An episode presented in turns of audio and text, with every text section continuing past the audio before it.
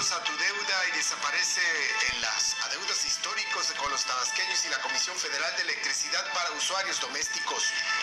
Afectados por las pasadas inundaciones recibirán condonación de adeudos generados durante la contingencia. A partir de este año la tarifa en Tabasco estará homologada en el periodo de verano e invierno.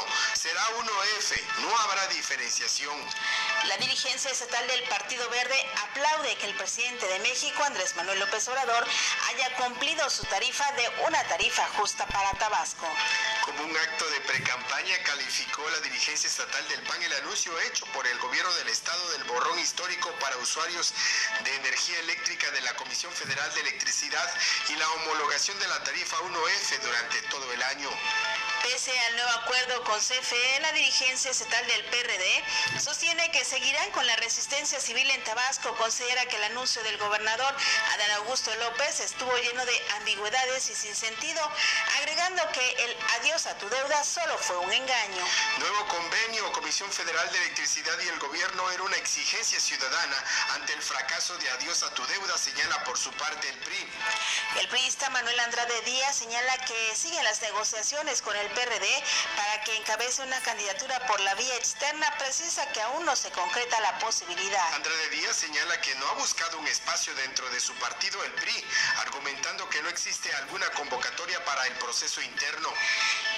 Realizará en Tabasco verificación nacional muestral del padrón electoral y lista nominal. Policías estatales se manifiestan en la Secretaría de Seguridad y Protección Ciudadana, exigen aumento salarial y la devolución del ISR. Luego acudieron al Palacio de Gobierno para solicitar de manera formal al gobernador Adán Augusto López cumplir su promesa de aumento salarial que se hizo en campaña.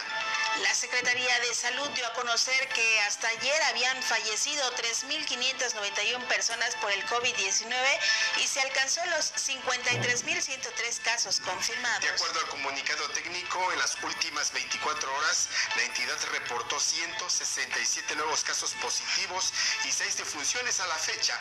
Hay 1.681 personas activas del virus y 258 se encuentran hospitalizadas. 52 mil alumnos de preescolar, primaria y secundaria de Comalcalco reciben vales del programa municipal Apoyo a mis El clases. Ayuntamiento de Jalpa de Méndez inició los trabajos de reparación de calle principal en el.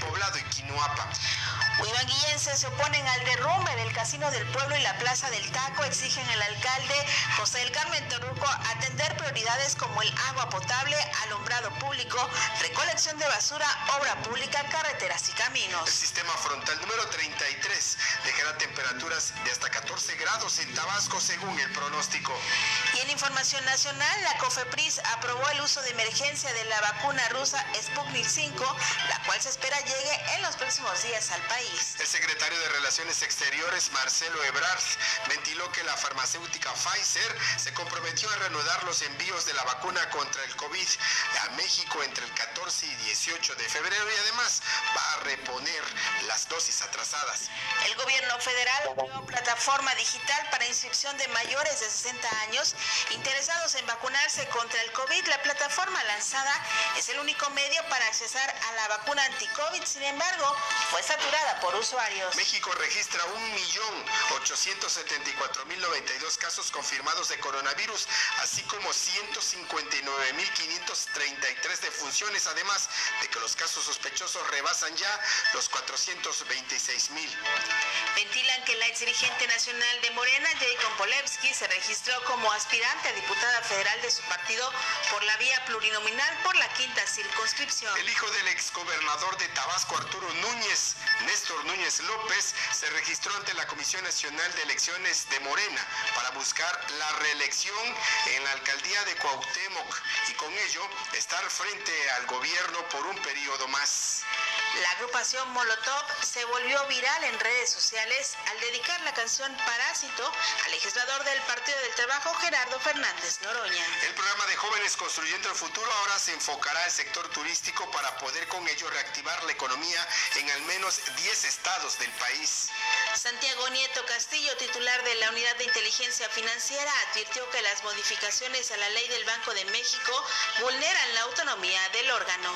Estas y otras noticias más ver y escuchar en la primera edición de Poder Informativo. Le invito a que se quede con nosotros.